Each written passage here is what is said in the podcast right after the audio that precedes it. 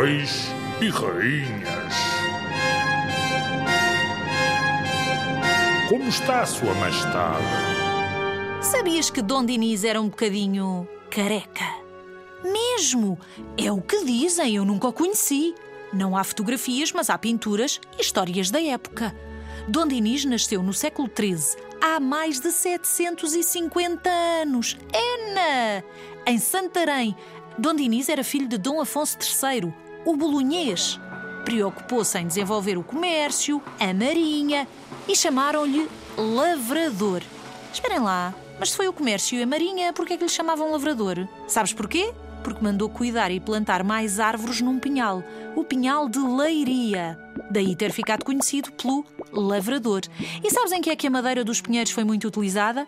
Em barcos. E muitos anos depois, muitos, muitos, muitos anos depois, a madeira dessas árvores foi muito útil no fabrico das caravelas dos descobrimentos. Dom Dinis também se preocupou com a defesa do país. Mandou por isso construir novos castelos. E com a cultura. Ai, o que Dom Dinis se preocupava com a cultura. Foi Dom Dinis que criou a primeira universidade em Lisboa. Era um rei poeta e amante da língua portuguesa.